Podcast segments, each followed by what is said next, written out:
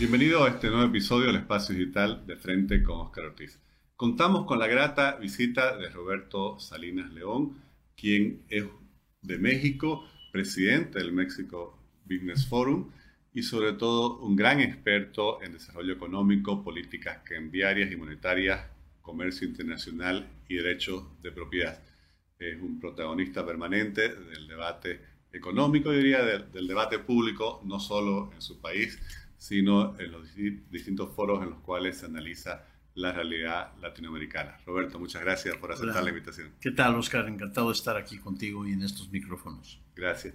Roberto, una parte importante del trabajo de investigación que, has realizado y que además has compartido con otros grupos eh, de investigación, centros de estudio, está referido a buscar eh, analizar cómo es la relación entre los grados de libertad económica y la prosperidad. Incluso sos parte de algunos de quienes trabajan en uno de los índices más importantes. ¿Podrías comentarnos, ya van más de 20 años realizándose este estudio, qué es lo que la experiencia ha demostrado hasta la actualidad? Bien, pues una, una pregunta muy importante, sobre todo en estos momentos tan, tan complicados de la pospandemia que estamos viviendo en nuestra región latinoamericana porque nos obliga a considerar si realmente queremos eh, lograr, queremos alcanzar un clima de prosperidad incluyente, y creo que la parte de incluyente es importante, no es prosperidad solo para el 1% o para mis amigos o para, o, para, para, un grupo eh, de, este, en, general, sino, sino más bien una, una prosperidad que incluya a todos los miembros de la sociedad cuáles son las condiciones, por lo menos las condiciones necesarias para poder alcanzar esa prosperidad, no tan solo en el corto plazo, sino también en el largo plazo, que sea lo que llaman transgeneracional, que trascienda una generación y se nos vaya a varias generaciones. Y dentro de la data que, se estudia, por ejemplo, en el índice de libertad económica, pero varios otros índices también y varios otros estudios también, es que eh, eh, los, los, criterios o las condiciones de instituciones que sean creíbles, eh, instituciones que protejan la seguridad jurídica de los contratos y los derechos de propiedad, que haya credibilidad dentro de lo que es el sistema monetario, por ejemplo, de que las leyes y las regulaciones sean parte de un orden jurídico que facilita el trabajo y no que obstaculiza el trabajo, que tengamos un, eh, un, derecho facilitador en vez de un derecho em, eh, obstaculizador, eh, la posibilidad y el grado de apertura comercial de que, de que países puedan, que los ciudadanos de países puedan comerciar libre y voluntariamente con ciudadanos de otros países, así como también que el tamaño del gobierno sea uno que está acotado a lo que son las funciones básicas del gobierno, que es garantizar la paz, es eh, tratar de mitigar la violencia y garantizar la, em, la integridad de, los contratos a, través del sistema judicial, eh, otras intervenciones que se pueden hacer, pero básicamente aquellos países que han logrado que han logrado acomodarse o que han que han logrado respetar esos principios dentro de un marco de políticas públicas en el largo plazo y observando, digamos, de data de 1970 para acá, aunque nos podemos ir más atrás también, eh, historiadores como Giger McCloskey lo han hecho desde hace 250 años, pues vemos que aquellos países que han respetado esas llamadas libertades, por decir, eh, son países que han alcanzado mucho mayor índice de prosperidad que otros países. No sabemos si es causa y efecto. Yo no soy especialista en esa, digamos, en, ese segmento, pero creo que intuitivamente desde que inició el proyecto del índice de libertad eh, económica, midiendo la relación entre libertad y libertad económica y prosperidad, siempre partió siendo una intuición, una especie de hipótesis intuitiva y ahora generemos la data para ver si realmente la empiria eh, eh, em, confirma o no esa hipótesis. Pero creo que a todas luces, hoy en día, pues aquellos países que tienen mayor libertad económica, a todas luces, son mucho más ricos que aquellos que no tienen libertad económica. Ahora, cuando se habla de, libertad económica, eh, también el, mismo entendimiento del problema, eh, podríamos decir, el origen y las causas, como el famoso libro que dio origen a la ciencia económica, pero, pero también se ha ido ampliando, ¿no? O sea, ya, ya, no es solo si hay libertad del tipo de cambio o si hay libertad de comercio exterior, como que incluso el índice ha ido ampliándose, pero creo que la comprensión de cómo se da el proceso de desarrollo, de crecimiento sostenible en el largo plazo, de prosperidad, lo que sería, creo que es el, el fin más importante, involucra muchos aspectos. Entonces me gustaría si nos pudiera sintetizar cuáles son los principales campos que ustedes han ido comprobando que son fundamentales y necesarios para lograr ese desarrollo.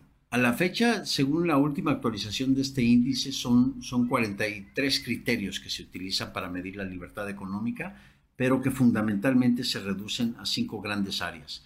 La primera es eh, una moneda sana, lo que en inglés se llama sound money, es decir, la estabilidad de la unidad de cuenta. Eso es importante porque sin la estabilidad de la unidad de cuenta no tengo yo la libertad de poder cambiar, intercambiar, ahorrar, eh, eh, invertir o comprar lo, que yo quiera, no, no voy a tener esa libertad. ¿Por qué? Porque, digamos, un proceso inflacionario como el que vive Argentina hoy en día, pues está mermando mi, trabajo. Mi trabajo se me acaba, lo que yo recibo de mi trabajo se me, se me, se me deprecia eh, pues prácticamente el minuto siguiente, dado el alto índice inflacionario em, que, que, con el que hoy están viviendo. Venezuela es un caso similar, entonces la gente lo que hace es que bueno, o opta por otra vía, usualmente es el dólar, ¿no? O ahora las monedas digitales. Y yo, pues yo me quedo con Bitcoin y si sube o baja, yo prefiero el Bitcoin o alguna criptomoneda, eh, tener alguna cartera digital que, este, que, que, la, que la moneda propiamente hablando. Pero, hay otra área, el tamaño del Estado que ya mencionamos. Esa es una, una segunda área muy importante. Si el Estado domina 50, 60, 70, 80% de la actividad económica, pues quiere decir que hay un desplazamiento de aquellos que participan en el sector no gubernamental. Y se vuelve el incentivo, es que para hacer dinero, pues tengo que ser parte del gobierno. Y en ese sentido, lo, que es muy malo es que no habrá competencia. Entonces no hay, no hay, como dicen en inglés, un benchmark. No hay, una, no hay un referente del cual yo me pueda comparar si lo estoy haciendo bien o lo estoy haciendo mal. Y ciertamente, pues el consumidor se tiene que conformar pues, con lo que hay en cualquier tipo de servicio o en cualquier tipo de proveeduría de bienes. Otra área muy importante eh, que se mide, una, una tercera área muy, eh, muy, importante es el comercio internacional. La libertad que tengan los ciudadanos de poder importar y exportar bienes y servicios dentro de la frontera sí, pero también fuera de la frontera, con cualquier país, con cualquier país del mundo. Ese es un detonador importantísimo de crecimiento y de integración de cadenas productivas, que bueno, ya es un tema quizá un poco más complejo.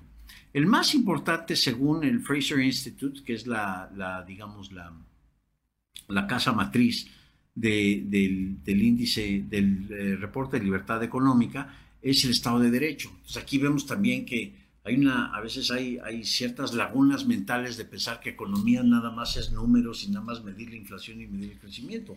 Economía entendida como la ciencia de cómo mitigar la escasez, pues tiene que involucrar el tema jurídico. Incluso, Oscar, un intercambio libre y voluntario entre dos personas ya incluye un contrato tácito entre las dos. Ya hay un entendimiento de que yo me voy a beneficiar solo si tú te beneficias, decía Manuel Ayao. Una condición necesaria en un acto de intercambio libre y voluntario es que yo me voy a beneficiar solo si tú te puedes beneficiar. Los dos quedamos contentos. Y no nos damos cuenta, pero hemos de alguna forma acordado un contrato entre los dos. Hay una normatividad de que ambos tenemos que quedar satisfechos. Y bueno, ya si lo escalamos a nivel internacional y con las complejidades que existen hoy en día, pues ahí puede haber disputas este, eh, comerciales y para eso el tema de las cortes, la confiabilidad de las cortes, el respetar los contratos se vuelve sumamente importante. Entonces el orden jurídico realmente es el corazón de una economía próspera y sana. Y eso lo avalan, este, lo, lo, avalan los hechos cuando vemos que, digamos que en los 10 primeros lugares de libertad económica, pues son naciones que son conocidas por su transparencia, la confiabilidad de los contratos, incluso en sus sistemas financieros, en donde el crédito, el credere, la credibilidad es el eje central. En todo esto, Roberto, me, llamó mucho la, atención de lo que hablabas de prosperidad incluyente. ¿Cómo lograrlo en la, en la práctica? ¿Cuál ha sido la experiencia de estos países que están mejor calificados en este índice, que además son los más prósperos del planeta. ¿Qué es lo que han hecho bien, por así decir ellos, para que eh, incluso, como mencionabas en una conferencia que, que escuché tuya, quienes en esos países eh, tienen menos ingresos, obviamente tienen mucho mejores condiciones de vida comparando a quienes tendrían un estrato similar en nuestras sociedades. Así es. Así es. Bueno, eso es en parte la, prosperidad incluyente, es decir, que, que, que, se pueda incluir a todos los miembros de la sociedad. Y eso implica que cuando hablamos de libertad económica, quizá el factor que más nos preocupa hoy en día es cómo mitigar la pobreza. No hay varitas mágicas, no hay soluciones instantáneas, no es un manualito o un recetario, ni, ni, del Fondo Monetario Internacional, pero también tampoco del Foro de Sao Paulo, de que nada más repartiendo el pastel lo vamos a hacer. Una cosa es la repartición de la riqueza, una cosa mucho más difícil es la creación de riqueza.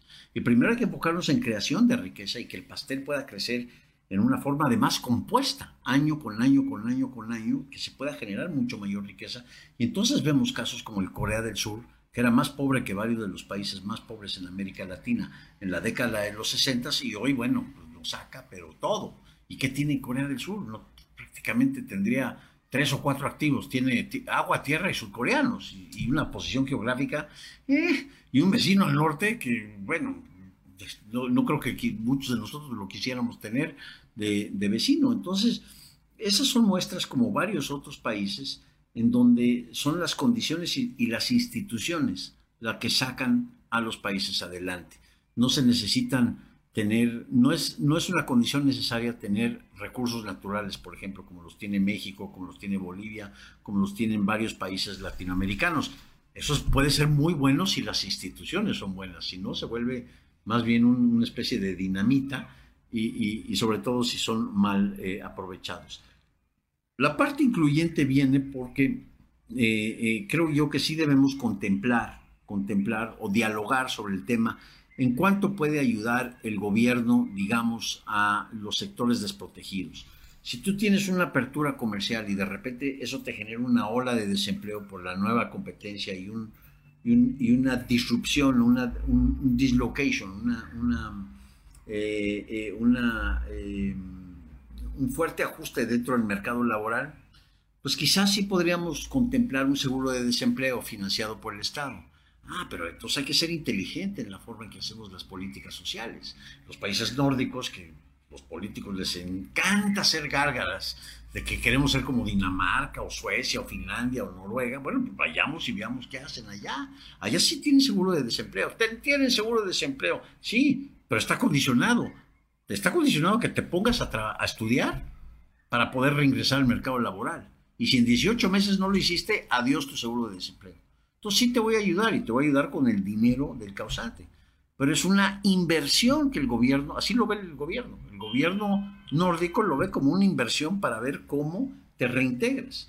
Entonces, parte del tema de la prosperidad incluyente es ver si hay políticas sociales que debemos o no contemplar para nuestros países y que nos alejen del asistencialismo y del gran mito de que el gobierno, gracias a la gracia del gobierno, es que puede repartir subsidios a las familias que, que, que, menos tienen y que si las va a repartir, mejor que lo haga directo, como decía Milton Friedman, el impuesto negativo, ¿sí? que a los que menos tienen, pues si se les va a dar algo, que se les dé directamente, no a través de intermediarios, que Oscar bien sabemos aquí que el que parte y comparte siempre se queda con la mejor parte. Y desde esa perspectiva, ¿cuál es tu visión? Porque además tenés un doctorado en, en filosofía y analizás mucho la, la, realidad de nuestras sociedades en Latinoamérica, sobre esta contradicción que por un lado, en general en Latinoamérica, en la política ganan las opciones populistas, estatistas, pero en el lado económico, la mayor parte de la población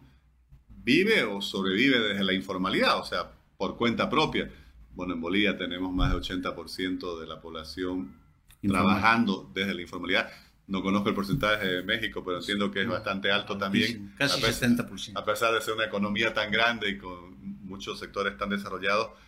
¿Cuál es tu visión sobre, por un lado, las causas de la informalidad y cómo aprovechar ese, yo diría ese emprendedorismo que está ahí? pero ¿cómo llevarlo a otro sí, nivel? Es una, una, gran pregunta, pregunta difícil. Hace poco el Economist publicó un artículo sobre la baja productividad eh, de los latinoamericanos y, y, utilizó una frase, una frase en inglés que se llama strikingly unproductive, ¿no? Este, y que varios este, observadores se, les, este, se les alborotaron las sensibilidades eh, y se sintieron ofendidos, que qué racista y qué clasista el Economist. Pero a ver, estamos hablando de una realidad. La verdad es que el trabajador formal latinoamericano, el microempresario latinoamericano, no puede hacer más con menos en menor tiempo. ¿Por qué? Ah, es por la corrupción. Hmm.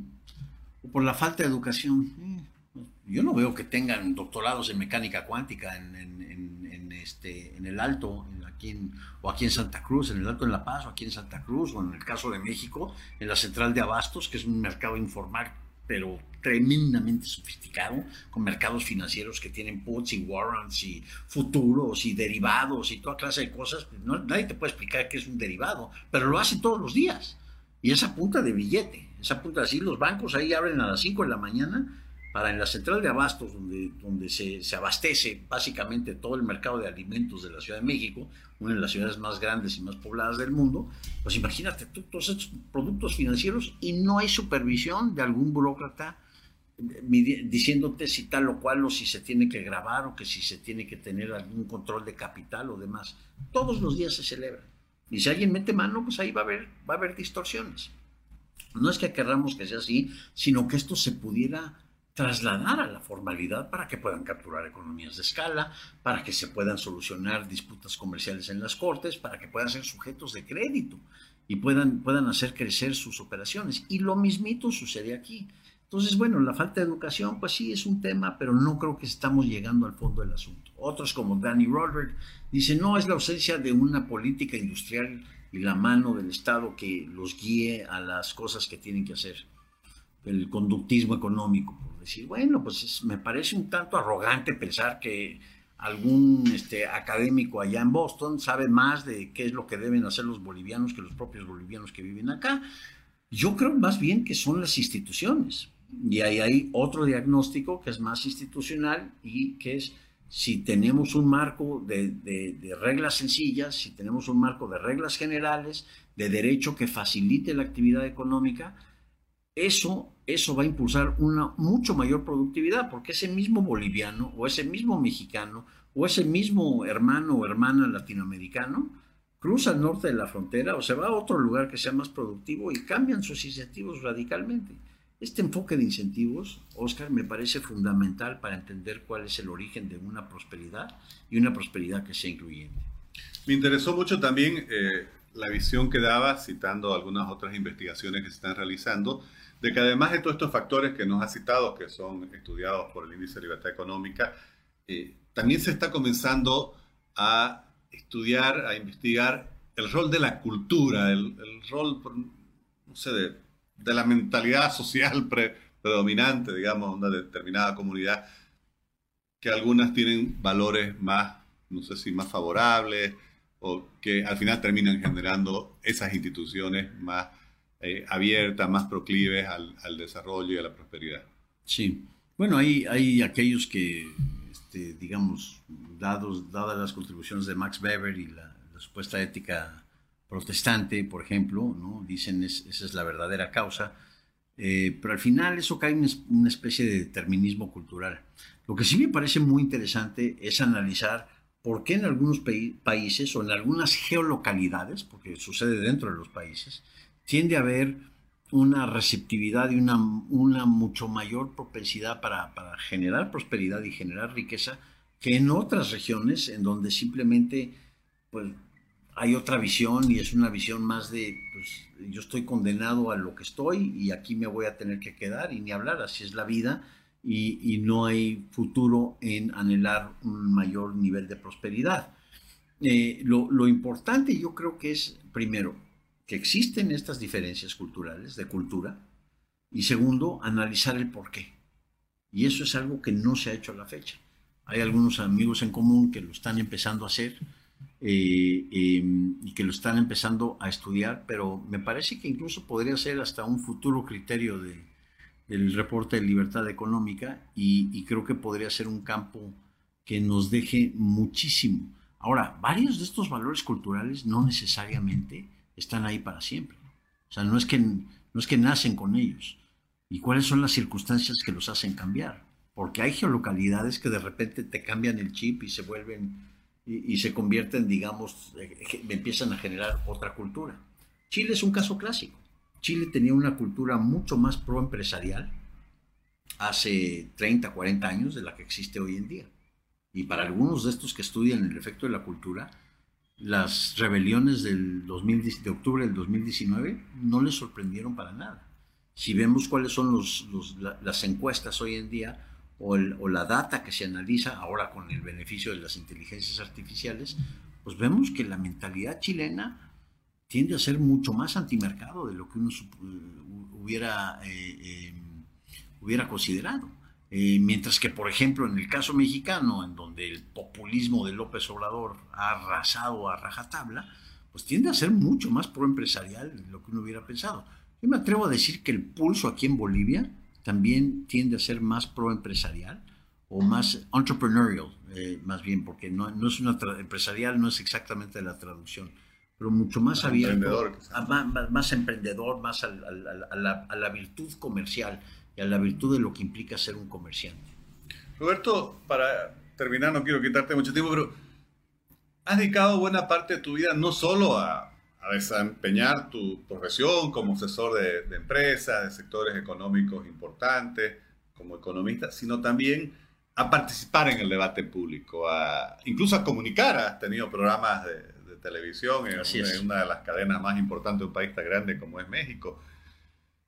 Dos preguntas sobre eso. Uno es, ¿cuál es la, importancia que le da justamente a, ese debate público, no solo el debate económico, que, también cada vez más difícil, al tema de, debatir las ideas, pero también qué hacer en una sociedad eh, actual en la cual la polarización parece que casi imposibilita un debate, no sé, civilizado, por, así, por así podríamos decir, sin, sin que dos personas tengan que estar descalificándose solo por pensar distintas y, ir a ese eh, intercambio de distintas posiciones, distintas visiones. No, bueno, excelente pregunta. Eh, realmente son dos roles del intelectual público en este sentido. Un rol, como yo lo veo, es lo que el ex editor de la revista The Economist, Bill Emmott, eh, no porque sea el editor de la revista The Economist, lo que escribió me encantó, es que el, el, el, el intelectual público liberal bien entendido, debe ser un cazador de farsantes. Está permanentemente a la vanguardia en la cacería de farsante. The Hunt for Humbugs, aquel que te promete la redención instantánea, aquel que te promete el cielo en la tierra, aquel que te dice que este, habla con la verdad. Eh, y puede ser un empresario, puede ser un político, puede ser un jugador de fútbol, puede ser y, a esos, a esos parte lo que tiene que hacer el intelectual público es responder con, con ironía, responder con sátira, con, con reductio ad absurdum, con simplemente exponer la tontería que uno está diciendo, que piensa que lo dice, simplemente porque tiene las credenciales, caemos en el mito del credencialismo. Entonces yo pude haber sido un gran jugador de fútbol y ganar mundiales y demás, pero llego a decir que Cuba es el modelo a seguir para toda América Latina, como dijo Maradona, por ejemplo. Es, bueno, la verdad es que el señor no sabe de lo que está hablando. ¿sí?